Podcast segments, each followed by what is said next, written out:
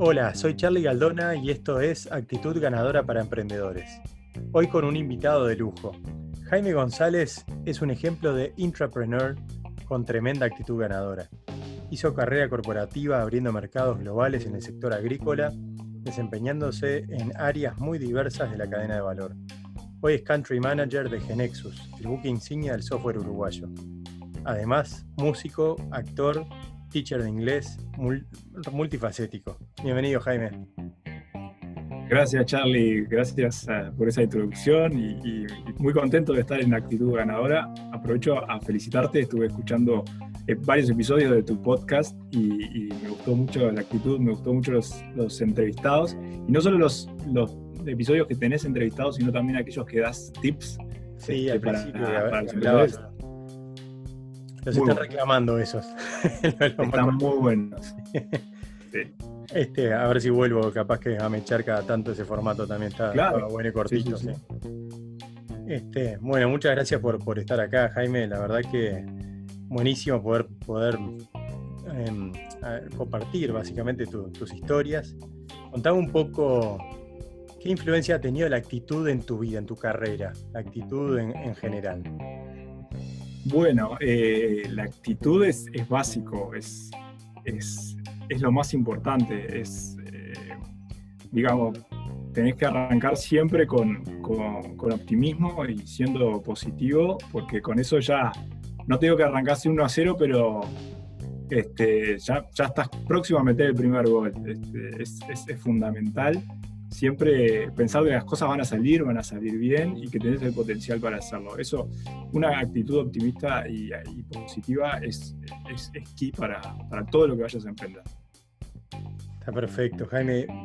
Bueno, todo el mundo capaz que se acuerda, no sé, fue hace años, ¿no? Pero me acuerdo del impacto que tuvo tu campaña publicitaria con Juan Juan, era un personaje de una campaña de Nuevo Siglo.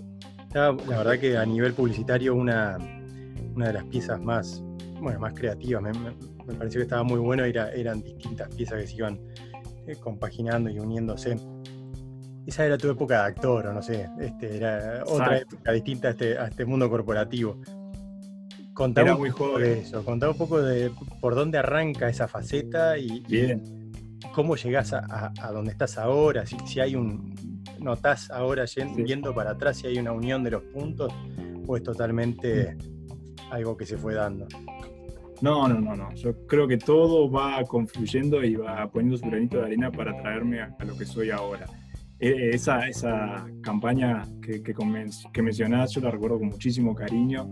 Fue una locura. Este, fueron, como decía, son cuatro episodios eh, de una campaña de Nuevo Siglo, que es una empresa de cable, eh, de TV cable de aquí de Uruguay y lo filmamos cuatro días de invierno, de las 7 de la mañana a las 10 de la noche, todos los días. Este, cada capítulo era de más de un minuto, entonces este, fue, fue sumamente agotador, como te decía, era, era bien joven, yo creo que apenas hacía dos años que había terminado la secundaria. ¿Y, cómo llegué ahí? Bueno, eh, yo cuando terminé el liceo tuve varias crisis vocacionales, ¿no? Eh, no sabía para dónde arrancar, me anotaba cada año una carrera diferente. Lo único que sabía era que, que me encantaba el inglés, me encantaba la cultura británica sobre todo, y entonces lo que hice fue este, meterme a ser profesor de inglés, como vos hiciste la, dijiste en la presentación, mi, primera, mi primer oficio fue el de profesor de inglés, fueron mis primeros estudios al, al terminar el secundario, y me vinculé a una organización de teatro en inglés que hay aquí en Uruguay, que se llama Montevideo Players, es una, es una organización que tiene, es la segunda organización más vieja de Latinoamérica de teatro, este, solo la, la pasa la, la, Comedia Nacional en Uruguay, y es la primera en inglés de Latinoamérica. Y empecé a hacer teatro con ellos, este, me divertía, no había tenido ningún estudio formal de teatro, pero fui agarrando experiencia en la marcha, haciendo obras, y de allí me entero que hay un casting para este, un comercial en inglés que era para Chile. En Uruguay, vos sabés, Charlie, que hubo una época que se filmaba mucho para el exterior, ahora todavía se filma, pero hubo una época que fuimos realmente competitivos y, había cientos de rodajes por semana. En la época que tenía la productora. Exacto, en ese mundo. Entonces, bien, bien, ahí va. Crisis del 2002, por ahí. Y entonces este, quedé seleccionado en ese casting, que era un comercial en inglés, lo rodé, me gustó. Después apareció el de Nuevo Siglo, este, fui y, bueno, y quedé. Y yo dije, pa, esto es súper fácil, ¿no?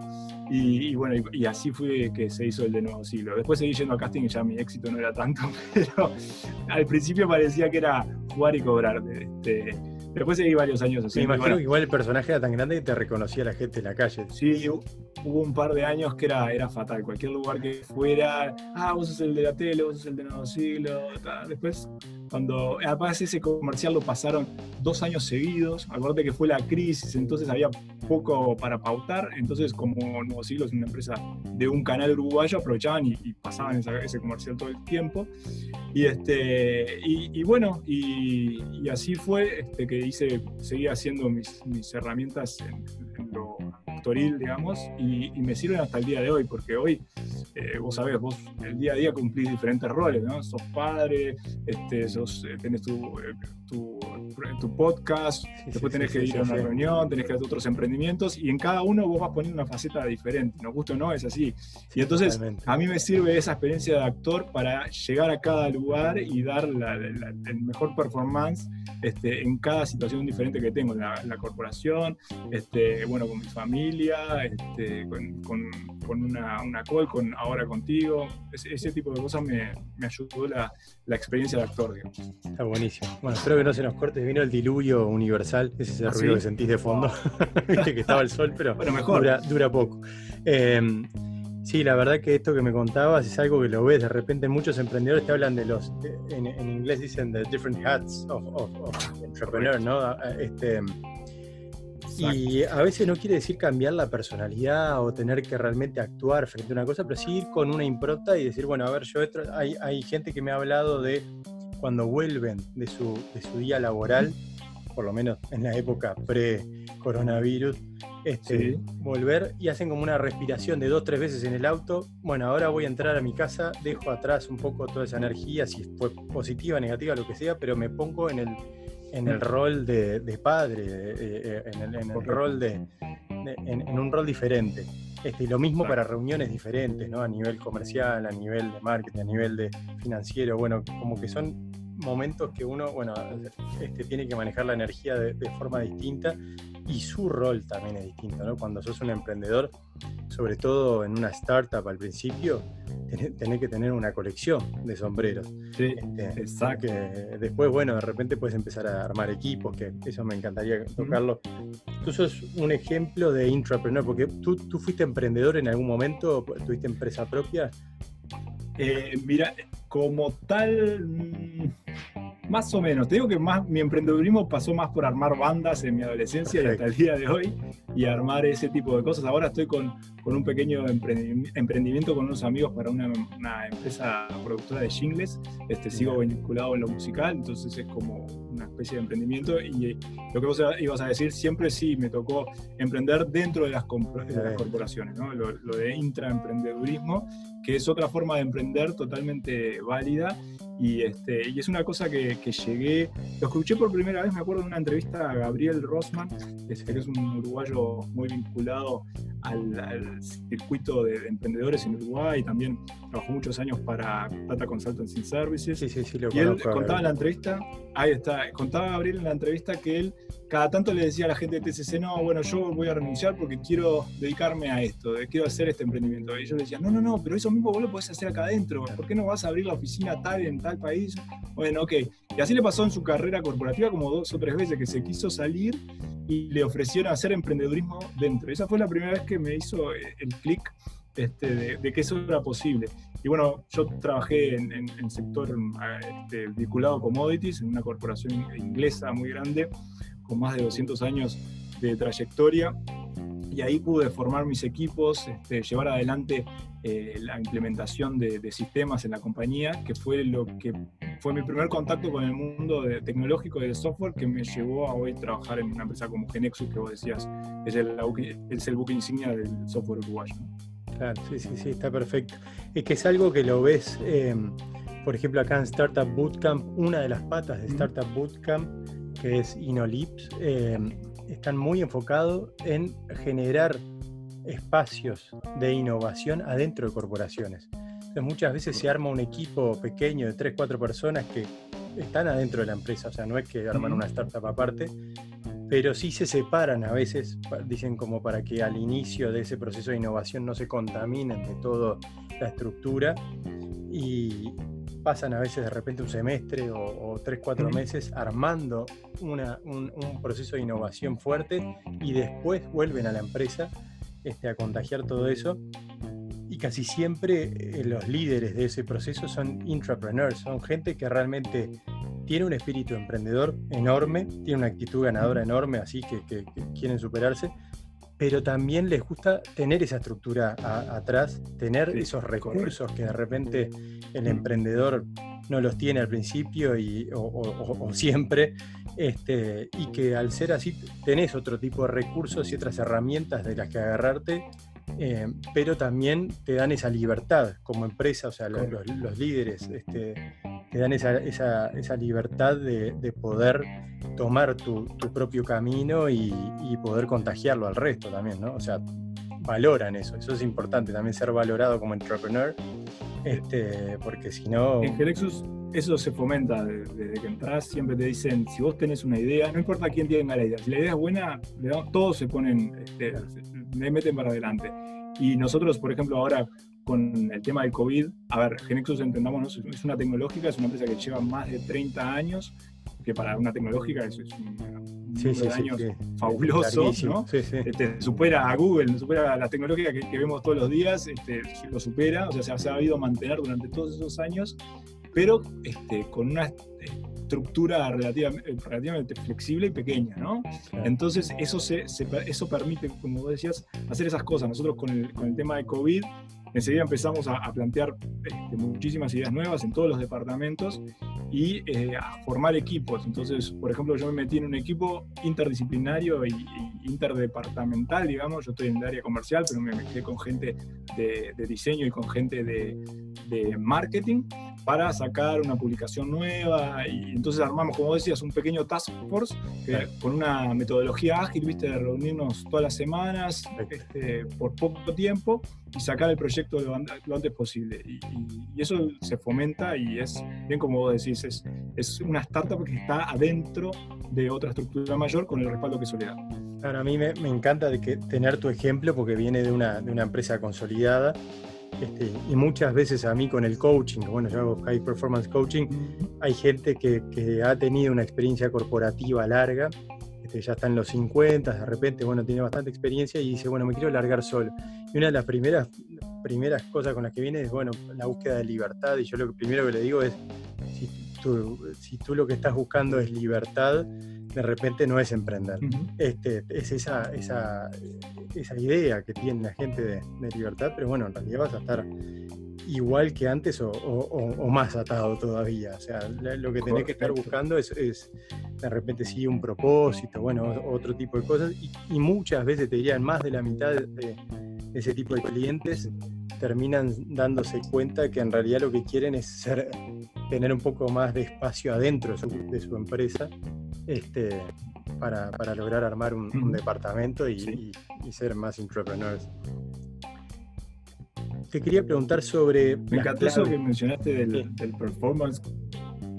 Sí, perdona, Charlie. No, no, no, decime, decime. quería comentarte Quería comentarte eso, que me, encanta que mencionaste el, Performance Coach, porque yo soy fanático de una serie Billions, este, que, que no sé si vos la ves, pero soy este, totalmente fanático. Básicamente Billions es la historia de un, fondo de inversión, de un hedge fund y su, su dueño, este, un súper emprendedor, ¿no? Multi, multimillonario, y tiene en su empresa una persona clave, una mujer que, que, se llama Wendy Rhodes, el personaje, que es una performance coach dentro de la empresa, ¿no? dentro de ese hedge fund.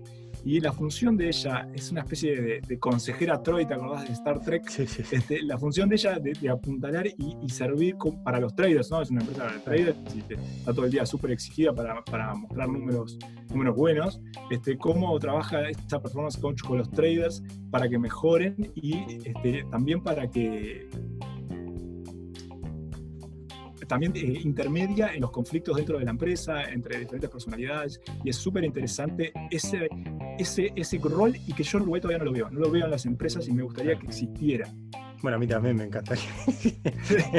no sé si en Europa está más difundido, pero es, es un rol que yo conocí viendo esa serie y me pareció fantástico. Me pareció que es, es como es como un repositorio de emociones y un lugar, un espacio seguro. Aparte, esta, este personaje es una médica, entonces es psiquiatra, entonces también tiene como una seguridad, una privacidad, ¿no? un derecho de privacidad muy importante.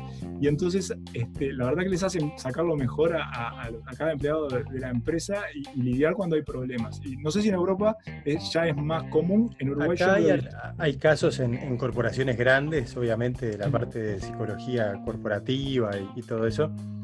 Pero sí lo empezás a ver de repente en algunas empresas el tema de las mentorías. Este, e, empiezan a dar espacio para que haya algún mentor en distintas áreas, pero no es un coach. O sea, sí, sí hay, a mí por ejemplo me han contratado de empresas como Starbucks, este, pero mediante algún corporativo que quiere contratarme a mí, bueno, ellos le dan la parte financiera, pero, pero mm, sí, eh, lo ves pero lentamente, ¿no? O sea, no, no, no conozco a ningún coach que esté fijo adentro de una, de una corporación y me parece que está, buenísima la idea, porque aparte del conocimiento que puede llegar a tener de, del funcionamiento en general y de toda la gente, de las dinámicas, está buenísimo. Este está, está muy bueno. Jaime, te quería preguntar si tenés alguna clave para formar equipos o, algún, o, alguna estructura o algo que utilizás y decís, bueno, arranco a formar un equipo y parto de esta base, o simplemente te fijas en la gente, ¿en qué te fijas? Eh, yo sí, me, fijo en la gente. Eh, yo tuve oportunidad de, formar equipos este, de alto rendimiento en, esa empresa de commodities que te decía. Armé, armé mi equipo de operaciones y logística ya. Eh, es fundamental conocer a, las personas eh, y siempre estar, siempre practicar la empatía. Yo sé que es una cosa que se repite a diario y como que pierde fuerza, pero es así. tenés que conocer a la persona, ponerse de su lado, entender qué es lo que está buscando, entender qué es lo que quiere, qué es lo que necesita, porque si vos haces una mala lectura, eh, lleva a, confrontaciones innecesarias y era porque realmente no entendía qué es lo que quería cada uno. Es igual que, que en una negociación. Entonces, Sí, y, llegar eh, a las personas, o sea, no estar solamente enfocado en los resultados, sino que, ver a la persona como un todo, e interesarse siempre este, por cómo está ella, cómo están sus cosas, ella, él, obviamente, cómo están sus cosas, cómo están sus cosas personales, eh, cómo se siente ese día. Eh, me parece, primero siempre hay que arrancar antes del trabajo, arrancar por la, por la persona, por interesarse genuinamente eh, qué está pasando por la cabeza y por las emociones de esa persona. Eso me parece que es fundamental para hacer, hacer buenos equipos. Y, y después también eh, siempre buscar la, que sean interdisciplinarios, ¿no? De que haya gente que conozca un poquito de todo, eh, pero que tengan sus fortalezas en, ciertas cosas y hacer un, un equipo balanceado. Eso es fundamental. Perfecto, Jaime. Y eso, llevándolo ahora a la empresa en la que estás, que me imagino, por más que es una estructura no tan grande, es, grande igual. Em, ¿Tenés alguna forma de estructurar eso para mantenerte en contacto y tener la forma de empatizar con la gente en el mano a mano? Em, o no sé, o, es algo que es un poco lo vas perdiendo de repente cuando, cuando se agranda la cantidad de gente. Eh, no, mira, Hoy con las herramientas que tenemos a disposición es, muy fácil comunicarse con un montón de gente. Genexus, como vos decís, es una estructura eh, relativamente manejable, pero es grande, sobre todo para los, términos de Uruguay. Es, una empresa que tiene más de 100 empleados este, y tiene otras empresas que también son spin-off y colaboran. Entonces, en total somos como un conglomerado de 400, 500 personas. Pero, eh, como no es una estructura, viste que hay muchas estructuras más tradicionales, conservadoras, que vos para hablar con una persona de un sector tenés que ir primero al jefe, después preguntarle si le puedes hablar. Eso en Genexus por suerte no se da, uno puede tener eh, vínculos y, contacto con personas de diferentes áreas, hay muchas áreas, imagínate, hay área de desarrollo, hay área de marketing, administración, un sinfín, y vos podés llegar directamente con, con muchas. Y ahora, como te decía, con, con, con esos chats internos o, wikis internos y, todas estas tecnologías que están a, a, a la merced de las empresas, te puedes comunicar muy fácilmente con, con, cientos de personas, ¿no? Este, entonces, esas, esas herramientas a mí la verdad que me han hecho muy fácil poder llegar a, cualquier persona y, tomar eh, personas de diferentes áreas para integrarlas a mis proyectos internos. Está perfecto, Jaime. Para el tema del cambio, para encarar un cambio, para la innovación en general, em, sos una persona que abraza el cambio, sos una persona que, es más tradicional y te gusta agarrarte de lo que funciona, lo que siempre funcionó bien, no lo cambiemos. Este, ¿cómo, ¿Cómo lo ves tú? Ay, es una muy buena pregunta. Creo que tengo paso por las dos fases, ¿no? Hay, momentos que sí quiero, quiero cambiar todo y quiero este, hacer un, cambio nuevo, o sea, un, impacto grande.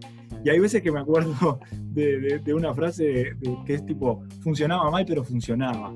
O sea, a veces, viste, lo toqueteas y al final queda peor. Entonces, es como un balance entre las dos. Tengo, tengo, depende de cuál es el, desafío, cuál aplico, ¿no? A veces soy cuidadoso también, pero, pero me gusta mucho llegar a un lugar y, darlo vuelta. Eh, al principio sí, empiezo con toda la fuerza de, de, buscar, porque viste que las, cuando las cosas se hacen durante mucho tiempo de una forma, Después la gente que está haciendo eso, que estuvo adentro muchos años, no ve que hay otras posibilidades. está bueno cuando se viene alguien de afuera, lo inyecta y, estamos en esa etapa, estamos en esa etapa de inyectando nueva energía y, haciendo cosas de manera diferente. ¿no?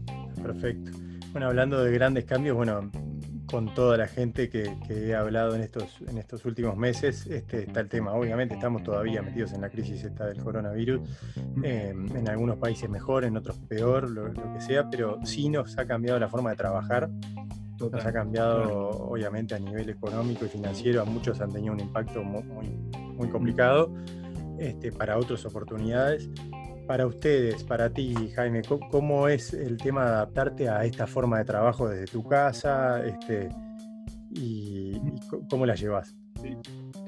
Bueno, eh, hay un montón de cosas ahí en tu pregunta.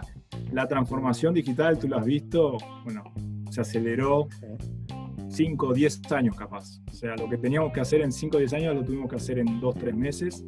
Eh, las, hay empresas que, como decías, están más preparadas o, o bueno, eh, las empresas tecnológicas, que es el sector en donde yo estoy hoy, eh, no lo sufrieron tanto porque están acostumbradas a este tipo de cimbronazos también, porque cuando viene una tecnología nueva pasa lo mismo que el, coronavirus, te da vuelta todo.